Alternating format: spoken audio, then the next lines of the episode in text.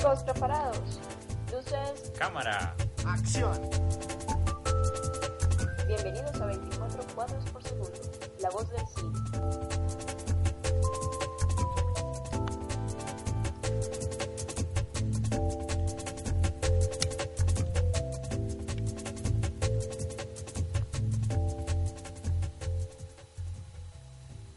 Sean todos bienvenidos una vez más a 24 cuadros por segundo. Es un placer estar con ustedes para hablar y disfrutar de cine, que es lo que nos gusta y nos apasiona. Mi nombre es Vincent Hill. Buenas tardes a todos, mi nombre es Herbert Hill, aquí en, la, en su obra favorita de cine semanal. Aquí ya estamos en nuestro tercer programa del año. Sí, señor. En el programa número 35 pues, del, de toda la historia de 24 cuadros por segundo. Y invitamos a nuestros oyentes, como es costumbre, a que nos escriban a nuestro correo 24 cuadros por segundo arroba gmail.com, todo en letras.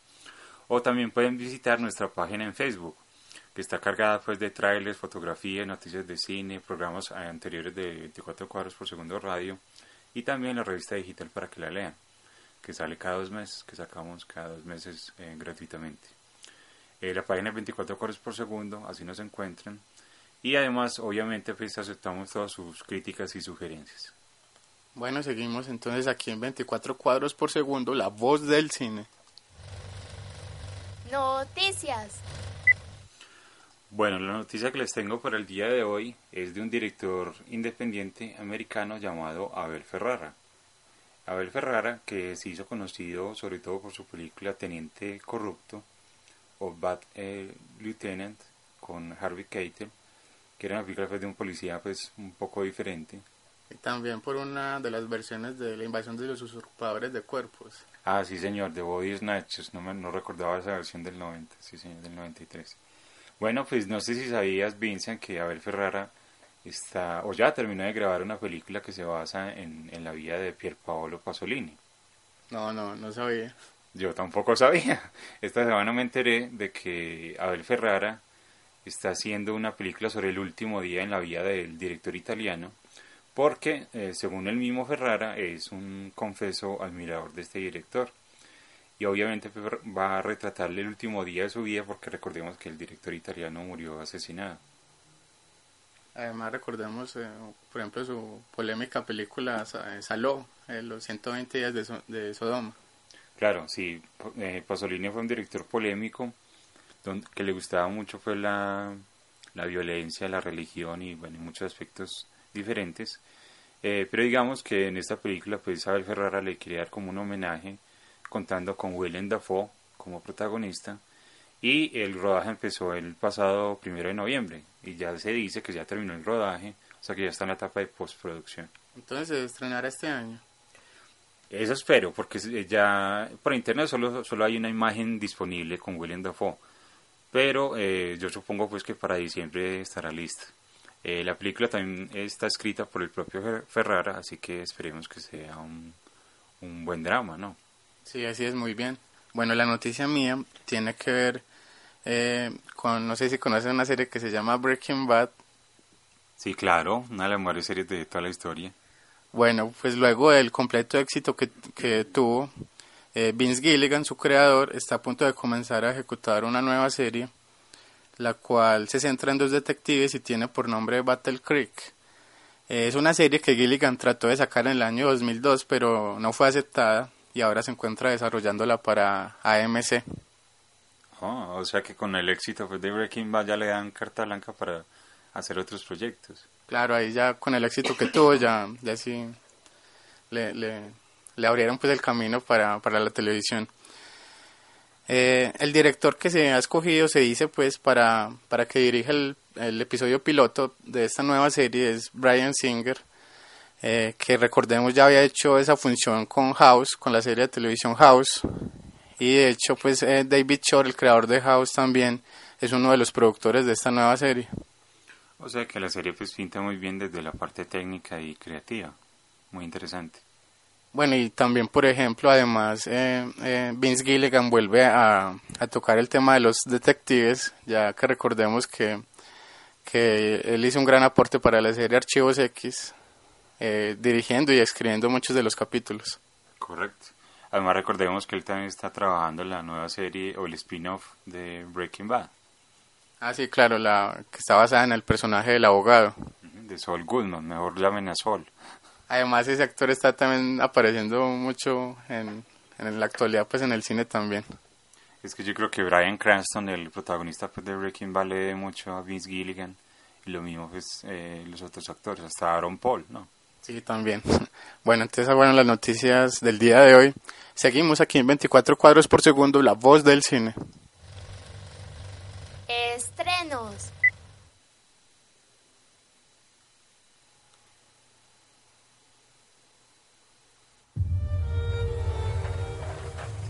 Is Liesel Memminger. I don't have a family or even a place to call home. I never understood the meaning of the word hope. But I'm about to meet the people who would change all that. Come, meet your new parents. Your Majesty.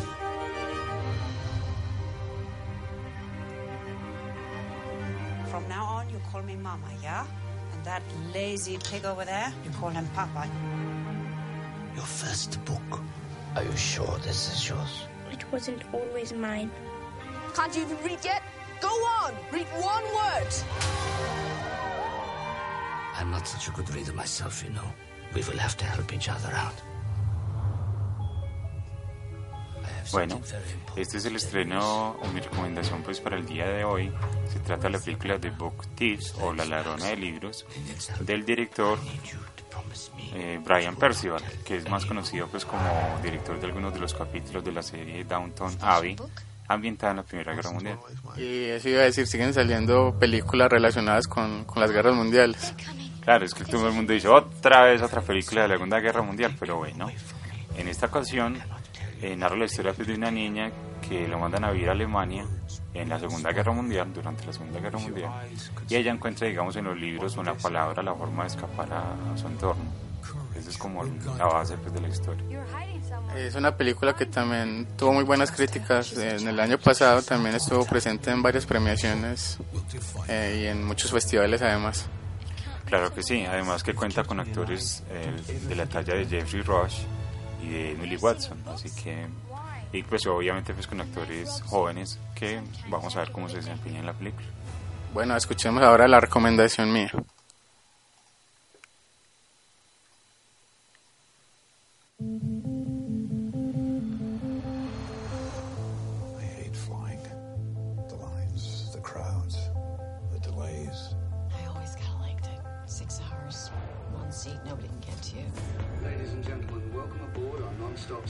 From New York to London.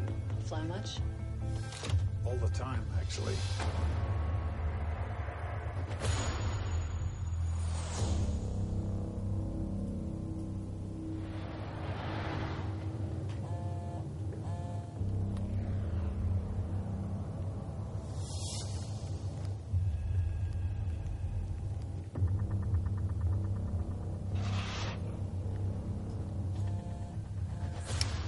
Bueno, estábamos escuchando el, trai- el tráiler eh, original de la recomendación mía de la cartelera de Medellín. Esta vez es un poco más comercial, pero no por ello pues menos interesante. Eh, uno de los buenos eh, directores que, resulta pues como más prometedores del país de España es eh, Jaume Collet Serra, que en los últimos años ha hecho algunas películas muy interesantes, eh, algunas de ellas centradas más en el terror, con mucho, muchas dosis de suspenso, y también thrillers de acción. Precisamente, la recomendación mía es un thriller de acción que se llama eh, eh, Non-Stop, y vuelve a contar entonces también con el actor Liam Neeson, luego de que actuara para eh, Unknown. Eh, además, pues como reafirmando... eh, esa, esa capacidad actual pues que tiene el actor Liam Neeson, como ya lo habíamos mencionado, de, de, de nueva figura de acción. Sí, es que Liam Neeson se, se transformó, ¿cierto? De un, actor de papeles dramáticos sobre todo, se transformó en un héroe, de acción con sagas muy populares. Eh, como bien le decías, por ejemplo, con un No, una película, un thriller también muy recomendable. que tiene mucha similitud con Frenético de Roman Polanski. Exacto. Bueno, en esta ocasión, pues sí, eh, vale la pena ver la película porque eh, es un thriller pues eh, de acción, pero que está muy bien manejado con un director muy capaz. Sí, así es, eso es como ya lo decía uno de los buenos directores de España que hace parte pues como una, como ya lo hemos dicho también en múltiples, múltiples ocasiones de una generación digamos que, que es muy talentosa del país de España. Eso es. Eh, Non-Stop, que se conoce aquí como Sin Escalas, ¿cierto? Sí, así es. Entonces ya lo saben, se trata de La ladrona de libros y de Non-Stop, para que las tengan en cuenta en la cartelera. Seguimos aquí en 24 cuadros por segundo, la voz del cine. Trivia. Achtung! Ruhe! Gibt es hier einen Italiener, der Deutsch spricht? ¿Qué ha dicho? Busca a alguien que hable alemán. Explica las reglas del campo. ¿Sabes alemán? No.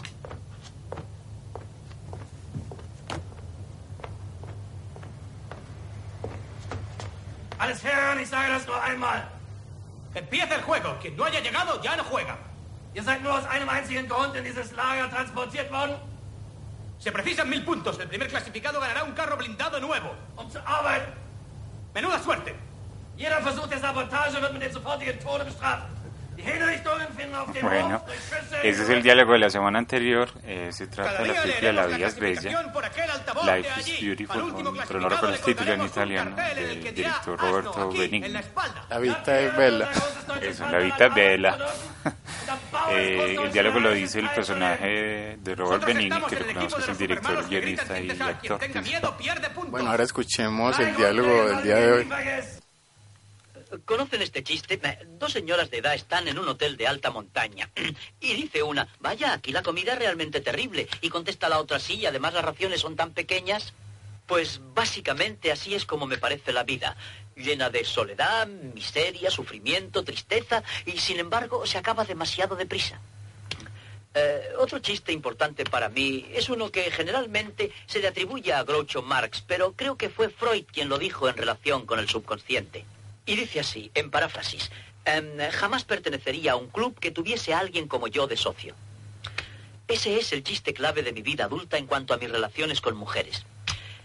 Saben, últimamente pasan cosas muy raras por mi cabeza porque yo ya soy cuarentón. Y supongo que estoy pasando por alguna crisis vital. No sé, no, no me preocupa la vejez. No, no soy de esos, aunque me estoy quedando calvo de la coronilla. Y eso es lo peor que se puede decir de mí. Eh, sin embargo, creo que con la edad mejoraré. Sí, creo que seré un ejemplar del tipo viril, calvo, digamos lo contrario de un distinguido canoso.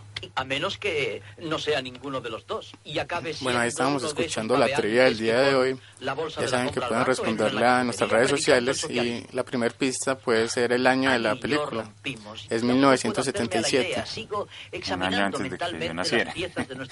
Bueno, eh, recuerden que pueden vida escribir a para nuestro correo averiguar 24 dónde cuadros por el segundo arroba gmail.com hace un año eh, escribiendo a qué película creen ustedes que perteneció a enamorados, este diálogo que están escuchando y también sobre depresivo. Las sugerencias que tengan eh, sobre el programa. Yo creo que feliz, la creo. está muy fácil, ¿no? Pues por lo que dice el personaje. Tiene mucha relación con el director. Como lo dice, y, y hasta la voz yo creo en español debe ser muy famosa en el doblaje. Bueno, seguimos aquí en 24 cuadros por segundo, la voz del cine. Tema del día. Bueno, el tema del día de hoy es lo mejor del 2013.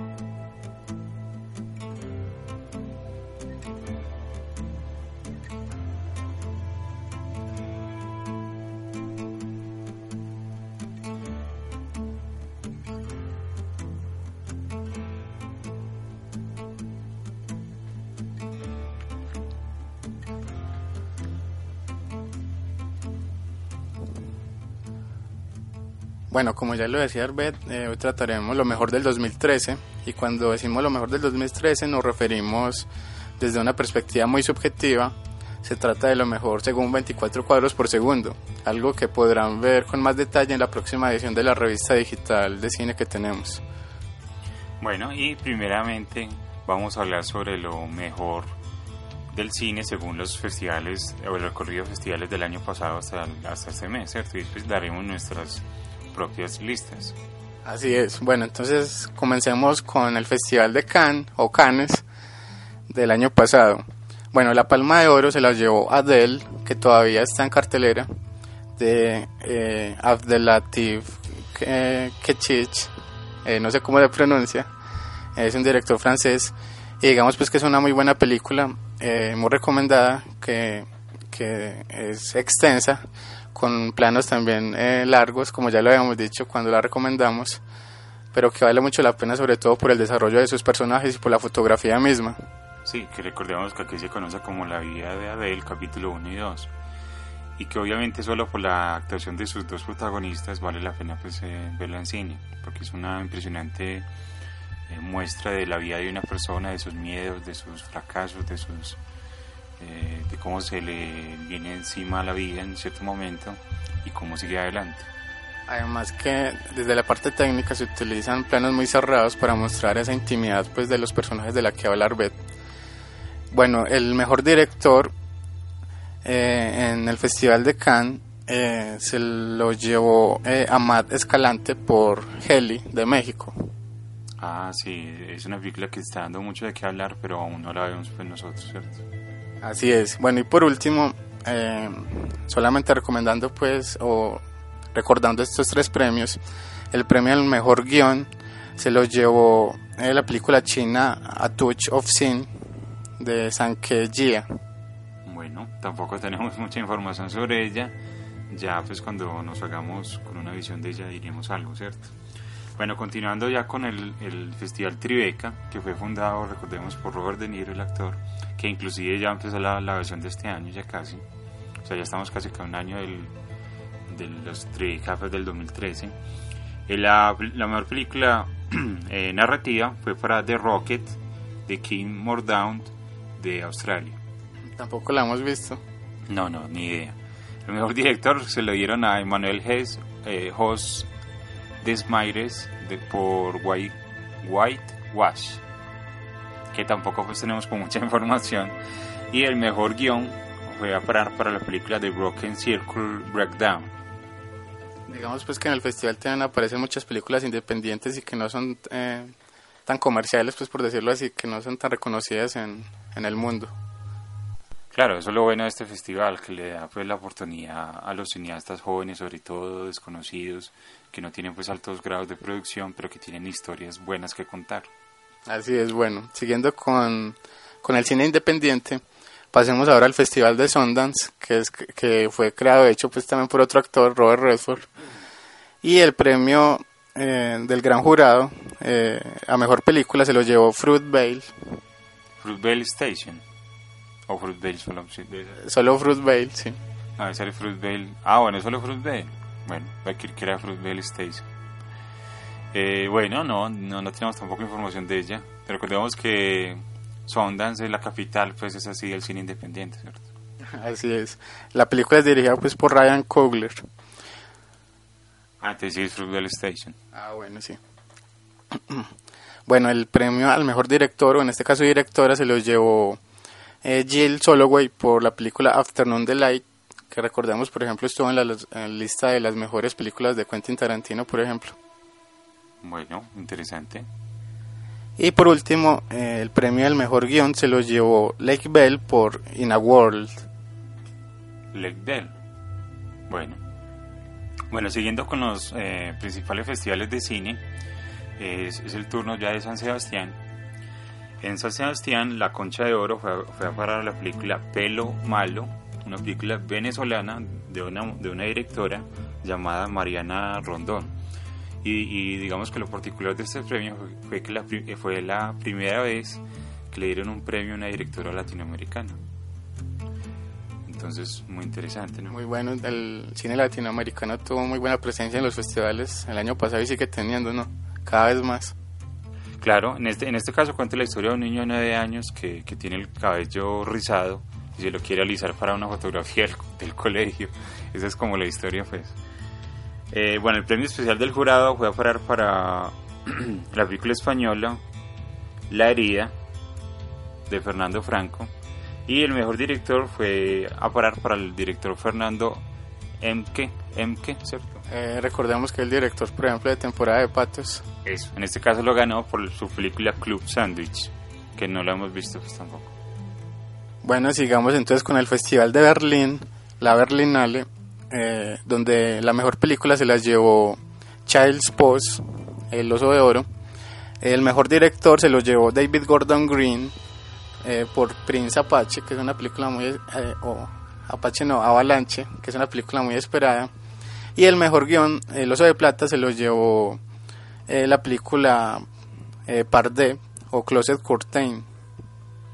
Bueno, y continuando con la San Sebastián, pero ya en la semana de cine de terror y fantástico de San Sebastián, que recordemos que unos, es un festival que se hace después del Festival Grande de San Sebastián. El premio del público a la mejor película, a la mejor película fue para a Edgar Wright con su película The World's End.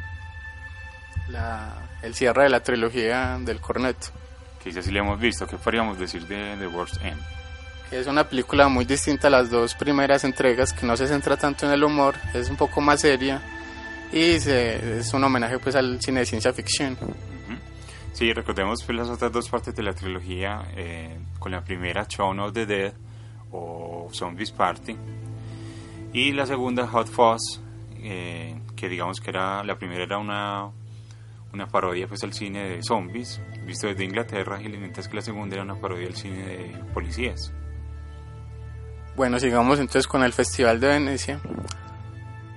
Ah, bueno, no, solo para mencionar que, que en el segundo puesto del, de la Semana de Cine Fantástico en San Sebastián se le dieron a un belga, por eh, a una película belga, por a un nom du film, que no la conozco, pero el tercer puesto fue a parar a la película VHS2, que es una película de terror, eh, una continuación, una secuela, que tiene pues unos, eh, o digamos que es una serie de cortometrajes filmados en en VHS, ¿cierto? Para que lo vean en VHS, eh, todos centrados pues en el terror. Eh, a destacar de la película del segmento de Gareth Evans, el director de The Raid. Eso, sí que tiene un segmento pues impresionantemente rodado y que uno no lo cree pues cuando lo ve. Bueno, ahora sí, sigamos con el Festival de Venecia. El León de Oro, a la mejor película se lo llevó Seikro Gra, un documental de eh, Gianfranco Rossi, el León de Plata al mejor director se lo llevó Alexandro Abranas por Miss Violence. Y el mejor guion se lo llevó Filomena. Filomena, mejor guion. Bueno, ahí sí no estoy de acuerdo tanto. Porque me parece que Filomena tiene sus, problemas. Pero bueno, listo. Bueno, yo sigo con el Festival de Estocolmo, el Stockholm Film Festival. Eh, en el cual la mejor película fue para, para The Selfish eh, Giant, una película de Inglaterra que últimamente ha dado mucho que hablar de este país, ¿no? En cuanto al cine. Sobre todo también pues con, con el género de terror. Es correcto. Bueno, la, y la mención especial fue para, para 12 años de esclavitud, 12 Years a Slave, mientras que la mejor primer película de un director fue para Fruitvale Station, la que mencionabas ahorita, de Ryan Coogler, y el mejor guion fue para Miss Violence, la que también acabaste de mencionar, de Alexandres Abrams, eh, que es una película de Grecia. Bueno, y también siguiendo con el género de terror, eh, el Festival de Sitges, eh, la mejor película fue para Borgman, de Alex Van Barner Dam, no sé cómo se pronuncia, que aún no la hemos visto. Sí, sí, que nos disculpe el director si nos está escuchando. Bueno, la mejor dirección fue para, para Big Bad Wolves, los directores de Big Bad Wolves. Ah, son dos. Bueno, sabía. Sí. Vale. Y el mejor guion se los llevó Coherence, la película también muy esperada de ciencia ficción. bueno, que es otra pues, de las que estamos pendientes por ver, ¿cierto? Big Bad Wolves y Coherence. Bueno, ya pasando pues, más, más cerquita de nuestros lugares, hablando ya del Festival de Cine de Cartagena, la mejor película fue para, para Tabú, de Miguel Gómez, de Portugal. Eh, referencia directa a la película de, de eh, eh, con, que hizo con Flaherty. Exacto, una película pues clásica de Murnau. En este caso pues este portugués muestra pues una película en blanco y negro muy bien rodada, ¿cierto? El mejor guion fue para Juan Carlos Manegli, Maneglia y Tana Schembor por Siete Cajas, una película de Paraguay, mientras que el premio de la crítica internacional fue para Tanta Agua de Ana Guevara y Leticia For de Uruguay. Mientras que Colombia al 100% ganó la mejor película Anina de Alfredo Soderguit. Bueno, esos fueron los festivales. Recordemos, por ejemplo, el Cinema Zombie Fest. Ah, bueno, sí, en Cinema Zombie Fest recordemos que ganó la película Thanatomorphos, Tomorph, Thanatomorphos de Eric Falarde, Falardieu eh, de Canadá, ¿cierto? Así es. Y entre nosotros pues participamos con nuestro cortometraje. Esas fueron las mejores películas pues del año según los festivales. Ah, bueno, y además en los Oscar, la mejor película pues se, se la llevó eh, 12 Years a Slave. Y eh, en los Spirit Awards y los eh, BAFTA, que son de Inglaterra, ganó la película 12 Years a Slave, 12 años de esclavitud. Y en los Oscar pues también Gravity eh, se llevó el mejor director por Alfonso Cuarón y eh, el mejor guion adaptado se lo llevó 12 Years a Slave y el mejor guion original se lo llevó Hair de Spike Jones. Entonces ah, ya pasamos, re- ya revisamos pues lo mejor del año. Bueno, seguimos aquí en 24 cuadros por segundo, la voz del sí.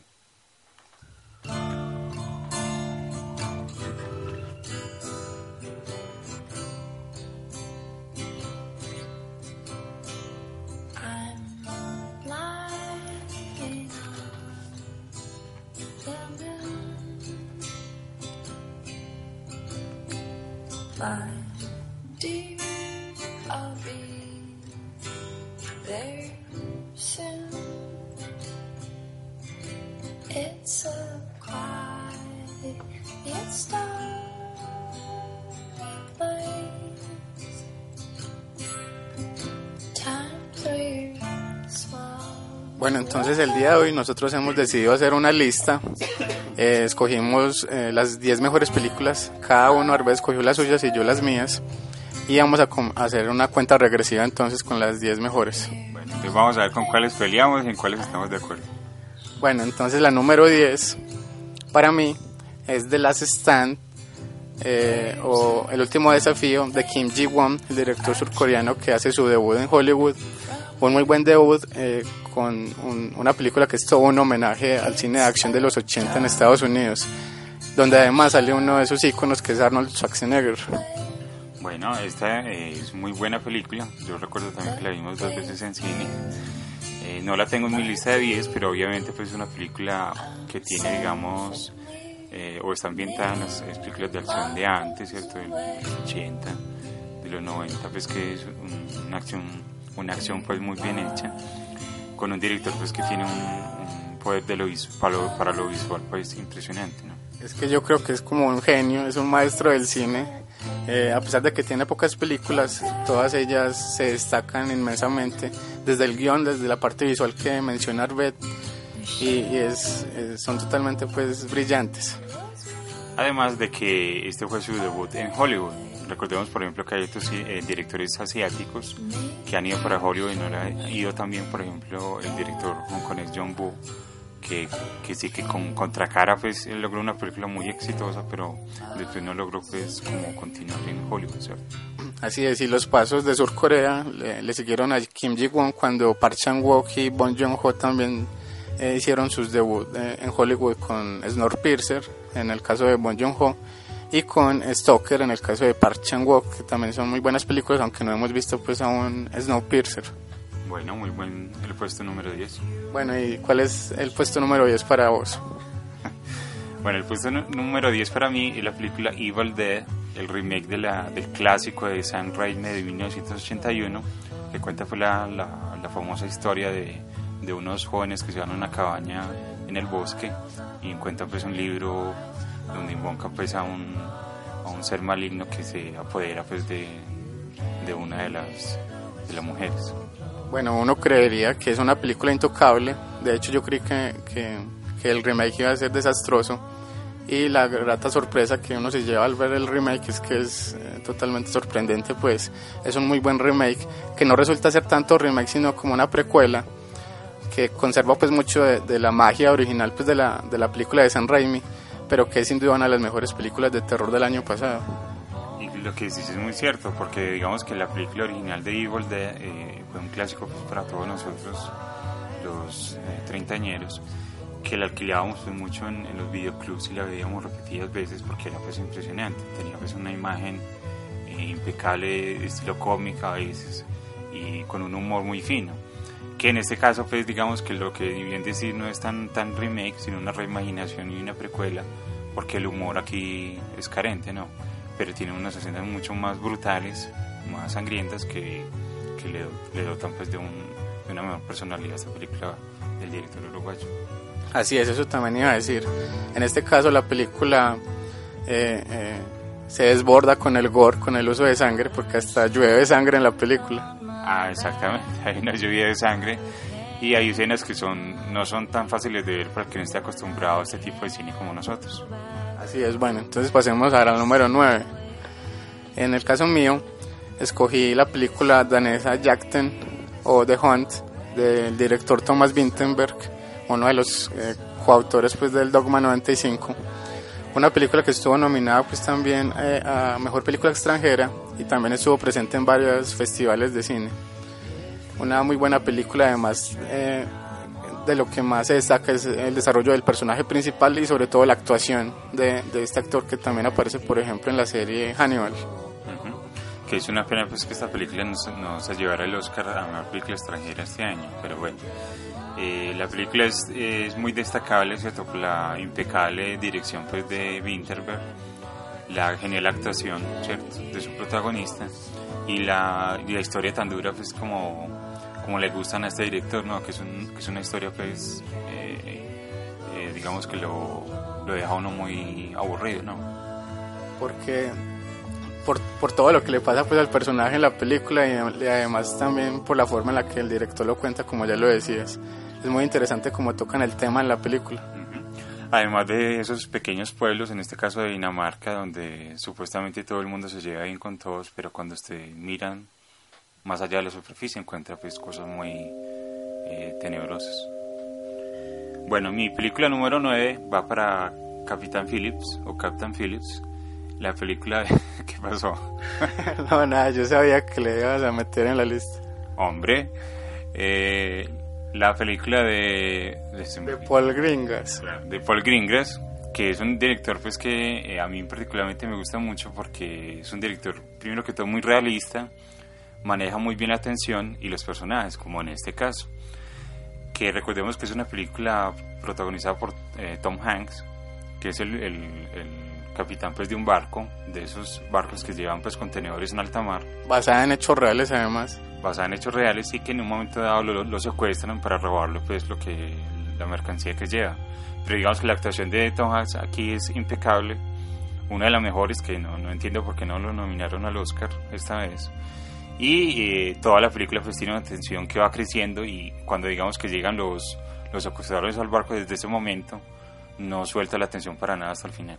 Y además cuando menciona la actuación de Tom Hanks, la parte más destacable donde se nota pues eh, su brillante desempeño es hacia el final de la película, que es totalmente sorprendente eh, el trauma que, que, se le ve pues a este personaje. Es que solo, solo esa secuencia final ya paga la boleta, eso es una secuencia de, de cine, una, una, lección magistral de cine, me parece. Bueno, muy bien, sigamos entonces con la número 8. En mi caso es Inside Lewin Davis, la película de los hermanos Cohen, que aquí le pusieron balada de un hombre común. Eh, los Cohen vuelven a tocar el tema de la música folk. Recordemos que ya lo habían tocado con Oh Brother, no tan profundamente. En este caso sí se meten de lleno en él y cuentan la historia de un hombre eh, desafortunado, lo que todo lo que le sucede, eh, digamos que sufre mucho durante toda la película. Y eh, de lo que más se destaca también de la misma es precisamente el uso de la música y cómo acompaña a los personajes. Bueno, sí, estamos totalmente de acuerdo. Es una pena que la película que pasó por carteleras en el país solo duró una semana. Le llevó como la, la, la fortuna que tienen las películas colombianas que solo la dejan una semana y no haga de cuenta. Sí, igualito. Pero bueno, eh, yo también pensé en meterla en el, en el top 10 mío, pero digamos que no, no la incluí en favor de otras, pero obviamente pues comparto tu elección porque es una gran película. Bueno, por ejemplo, los Cohen siempre entregan también guiones redondos, completos, llenos de simbolismos y personajes también que son únicos y que van muy de acuerdo pues a su estilo, su particular estilo. En este caso no es la excepción y cabe destacar por ejemplo la presencia de John Goodman, uno de sus actores fetiche, y su personaje también. Y además que toda la música es, es preciosa en esta película, es, para el que le guste el folk y las letras bien desarrolladas, es impresionante. Y en este caso dejan de lado también mucho el humor negro que los caracteriza para hacer una película también más seria como, como en la línea del de, hombre que nunca estuvo allí. Uh -huh. Además con la fotografía pues impecable como siempre lo hacen estos directores. Y además se vuelven a, a basar en la teoría de, del principio de incertidumbre con finales abiertos y que parecen sin desenlace, aunque en esta película en particular si, si se cierra pues el objetivo, aunque no vamos a decir cuál es pues. Bueno, muy bien. Mi número 7 va para la película... Sto eh, perdón, 8 eh, sí, va para la película Stalker del director surcoreano Park Chan-wook. Bueno, sigamos entonces con los surcoreanos. Exacto, o sea que tenemos, vos tenés a un surcoreano en tu lista y yo tengo el mío, así que no me quedo atrás. Eh, en este caso Park Chan-wook, que es un director, uno de mis directores favoritos, famoso por su trilogía La Venganza, ¿cierto? Eh, en este caso hace su debut en Hollywood con Stalker, que es una gran película compleja que le exige al espectador meterse en ella, concentración, y es brillantemente dirigida, me parece. Y el guion lo escribió Michael de Prison Break. Eso es lo, lo, lo, lo, charro, lo cómico, lo particular, pero digamos que en manos de este director fue, eh, lo hizo pues oro, ¿cierto? Así es, muy bien. Bueno, la película número 7 para mí es Nebraska, la película de Alexander Payne, eh, que ya habíamos, la habíamos recomendado pues hace ocho días en el programa, que todavía está en cartelera creo. Y es una película pues brillante, con un uso muy, muy correcto del blanco y negro. Yo creo que es la mejor película de Alexander Payne hasta el momento, escrita por Bob Nelson y donde se destacan eh, principalmente el desarrollo de los personajes también y las actuaciones, por ejemplo de Bruce Dern. Eh, esta película a mí me encantó porque es un gran personaje que casi no habla y que casi todo lo que uno conoce del personaje lo hace a través de los otros personajes, que es algo que me parece muy ingenioso. Además que es una muy buena road movie que muestra ese viaje que tiene el personaje que ya está eh, en una entrada de edad, pues es un anciano y que trata pues de, de, de cambiar su rutina diaria y lo que se ha convertido pues su vida. Además de que los grandes directores siempre han hecho películas sobre la, una road movie y la historia urbana pues, de Estados Unidos, como por ejemplo los Coen con Fargo o John Ford con Las Uvas de la Ira, en este caso eh, Payne con Nebraska. Mi puesto número 7 es para Jackten, La Cacería, que ya hablamos de ella. Así es, bueno. El número 7, bueno, sí. Sigamos entonces con la número 6. En mi caso es Mod de Jeff Nichols, que es una película del 2012, pero que se estrenó en el 2013. Por eso la metimos dentro de la lista. Jeff Nichols es uno de los eh, brillantes directores actuales, de los que prometen más dentro del cine independiente. Y con muestra todo su talento, es, eh, reafirma todo lo que había mostrado con Take Shelter. Y es una brillante película donde aparece también eh, el actor Matthew McConaughey, que acaba pues, de ganar el Oscar por Dallas Buyers Club. Uh -huh. Mod, que es una impresionante película también de personajes, muy atípica, donde un protagonista es un adolescente junto con Matthew McConaughey y la relación entre ellos, que es muy, muy, muy bien manejada, del crecimiento personal pues, y todo el personaje. Sí, además pues que el guion es, es, brillante y la forma como toca, como ya lo decía Arbe, el tema de los niños, que el niño es un protagonista y lo hace pues de forma, de forma excepcional, desde, desde el guion y desde la puesta en escena también. De hecho, yo la tengo también en mi lista, pero más adelante.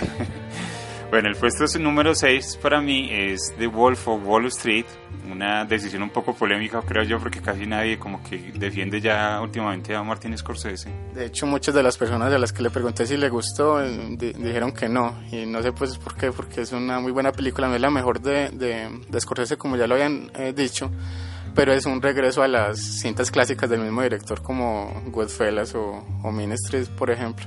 Eso, es que tiene todo lo que, lo que creó, inventó este director y que sigue demostrándolo.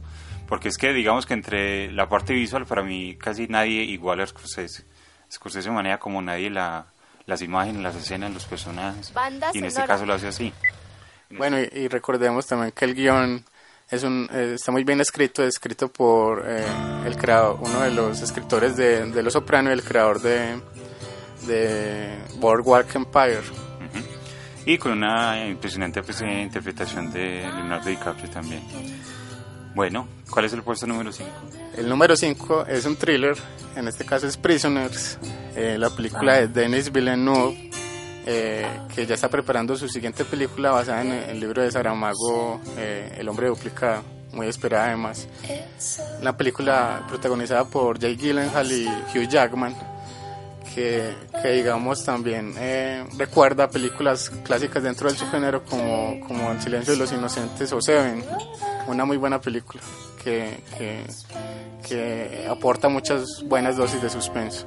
Totalmente de acuerdo. Este es- fue de, de mis thrillers favoritos del año pasado, eh, con un manejo de la historia impecable pues, y, y unas actuaciones muy buenas también. Y además desde la parte técnica una fotografía impresionante también. Bueno, muy bien. Para mí el número 5 fue para Nebraska, que ya hablamos de ella, así que yo la bajé un poquito más eh, en el escalafón, ¿no te parece? Ajá. Sí. Bueno, ¿te parece que escuchemos entonces de nuevo la trivia del día de hoy? Claro que sí.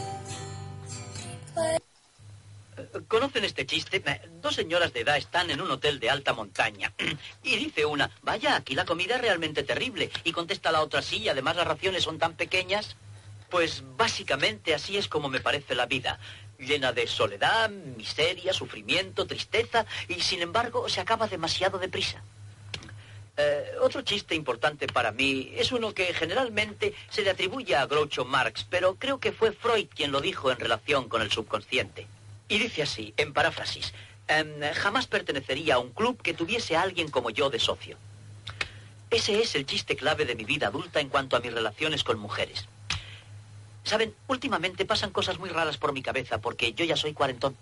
Y supongo que estoy pasando por alguna crisis vital. No sé, no, no me preocupa Bueno, la ahí vejez. está no, pues no el de diálogo esos, nuevo que me para estoy que quedando calvo de la nos coronilla. escriban. Eso es lo peor que se puede diciéndonos, decir de pues, mí. Eh, ¿a qué sin embargo, creo que con la edad mejoraré. Sí, creo que seré un Recordemos la primera pista, es una película del año digamos, lo 1977. contrario de un La segunda puede ser que ganó en ese año el Oscar. no es una de las pocas películas de comedia que lo hagan a, de esos a babeantes mejor película, pues. La bolsa de la compra al brazo en la cafetería predicando el socialismo. Bueno, ya lo saben para que eh, los invitamos a que respondan. Y aún no puedo hacerme a la idea. Sigo Seguimos aquí en examinando 24 cuadros por segundo, la voz de- del cine.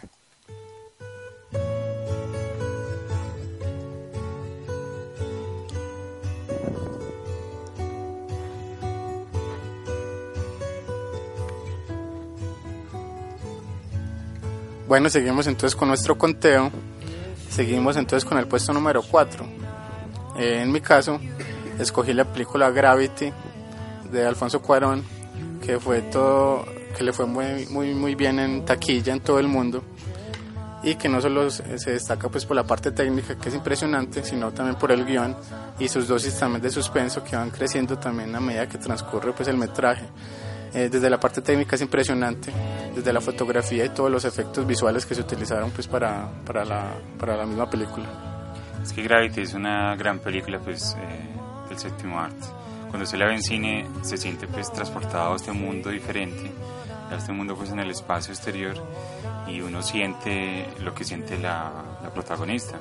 Que además pues eh, lo bueno del guion me parece es que solo prácticamente, prácticamente toda la película está sobre ella, ¿no? Así es un guion que, que escribió Cuarón junto con su hijo Jonás, que recordemos que también dirigió un cortometraje relacionado con la película. Exactamente. Bueno, mi puesto número cuarto, fue para Prisoners, Prisioneros, que ya hablamos de ella, yo la bajé un poquito más. Bueno, Entonces sigamos con el puesto número 3. En mi caso escogí Your Next o Tú eres el siguiente, la película de Adam Wingard que es del 2011 pero también estrenaron pues el año pasado.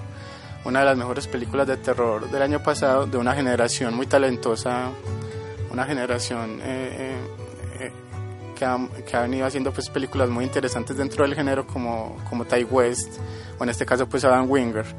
Una muy buena película que, donde la música también es muy importante.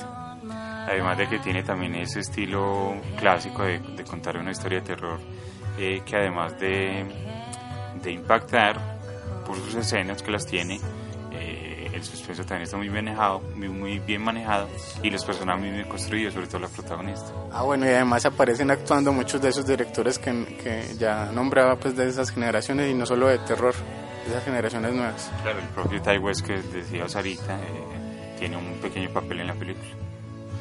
Bueno, el puesto número 3 para mí es Mod, que ya hablamos de ella, mire que ya la bajé hasta el 3. Bueno. Sí, el segundo puesto para mí es una de las que ya hablamos también, es Evil Dead, de Fed Álvarez del Uruguayo. Y mi puesto número 2 es para Gravity, que pues ya dijimos pues porque es una gran película. Bueno, yo creo que coincidimos en el primer lugar. en el primer puesto yo tengo a Hair de Spike Jones. Correcto. Estamos en, en sintonía, entonces también tengo a Hair como primer puesto. Pues yo creo que de Hair de la película se destaca absolutamente todo, es una película perfecta.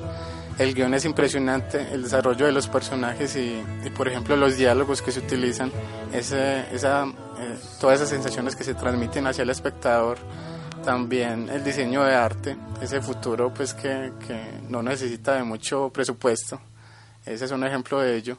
Las actuaciones de Joaquín Phoenix o, o, o Amy Adams, por ejemplo, y la dirección pues de este joven director que, que sigue demostrando su gran talento y que, y que pues que recomendamos pues todas sus películas, que tiene pues además pocas.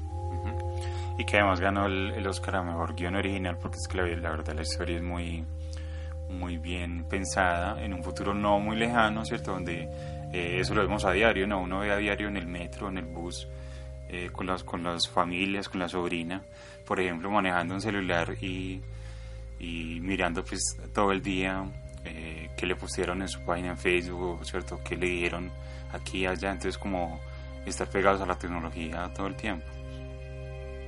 Así es, eh, es una película además pues, muy recomendada que está próxima a su estreno en el, en el país para que la tengan muy en cuenta cuando la estrenen, porque además la repetiremos pues en cine, obviamente. Uh -huh. Sí, además como bien decías también la actuación de Joaquín Phoenix es impecable, eh, haciendo de, de, un personaje un poco extraño, pero sin ser eh, idiota pues, ni aburrido en ningún momento, y que le crea a uno lo que pasa en la, la película, que es muy, muy particular, que uno no pensaría pues, que fuera de verdad, pero él, él lo hace que, que se crea la historia a uno. Además, en referencia también a 2001, una odisea en el espacio con, con la relación que tenía Hal con, con, los personajes, ¿no? Ah, sí, señor, claro. Que en este caso fue la, la voz es más sensual, la voz de Scarlett Johansson, eh, pero esa conexión se siente muy real, pues como lo dije antes. antes. Bueno, estas fueron las 10 recomendaciones de nosotros. Pasaremos ahora a, a recomendar o nombrar muy rápidamente otras películas que se quedaron por fuera de la lista, pero que merecen mucho la pena también eh, eh, su visionado. Por ejemplo, está This is the End, una de las mejores películas de comedia del año pasado, de Seth Rogen y Evan Goldberg. Estamos de acuerdo. Yo también recomiendo Dallas Buyers Club. Sí, una muy buena película, las mejores independientes también, con una muy buena actuación de Jared Leto, por ejemplo. Está VHS2, de la que ya habíamos hablado, eh, una antología. Eh, yo recomiendo el drama de Spectacular Now. Está la película de Rob Zombie, eh, Lords of Salem. la película Rush, ambientada en la Fórmula 1. La película de Conjuring, El Conjuro de James Wan, una de las mejores de terror también del año pasado. Y siguiendo con el terror, el remake de Somos lo que hay, We Are What We Are, de Jane Mickle.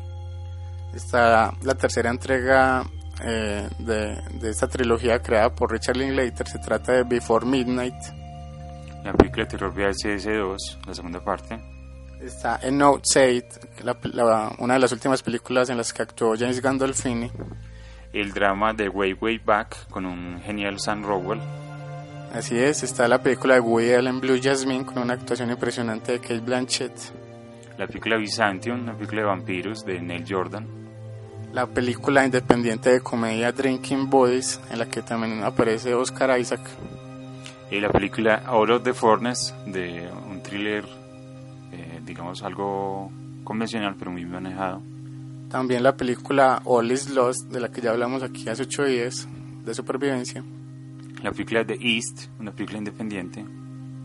La película de suspenso Open Grave, de otro de los talentosos directores españoles. Una película asiática de, de drogas, Drug War, de Johnny To. Sí, muy buena. También la película también de James Wan, eh, Insidious Chapter 2, Chapter 2, eh, Insidious capítulo 2.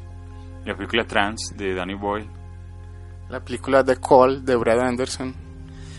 Bueno, y eh, a ver cuál otro sería. Bueno, pues yo también tengo, por ejemplo, Magic Magic. También tengo eh, Dead Man Down, la película de Colin Farrell. No, sí, ya me acordé. La película Open Grave. La película Escape Plan, que también es un homenaje al cine de acción. La película Pacific Rim de Guillermo del Toro.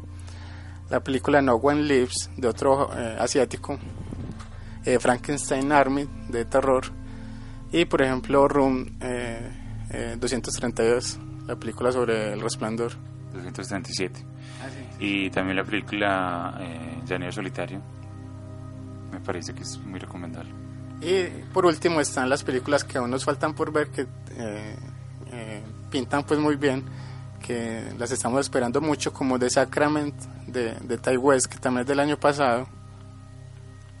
Eh, por ejemplo Nymphomaniac, las dos partes de, de, de Lars von Trier.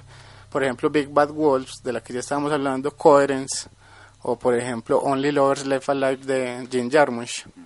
Uno de mis directores favoritos también. Bueno, esa fue como la lista de, de películas, mejores películas del 2013, según nosotros, pues de las que hemos visto. Hicimos también un repaso de, de todos los festivales y obviamente unas películas futuras para ver. Así es, bueno, ya estamos llegando al final de nuestro programa.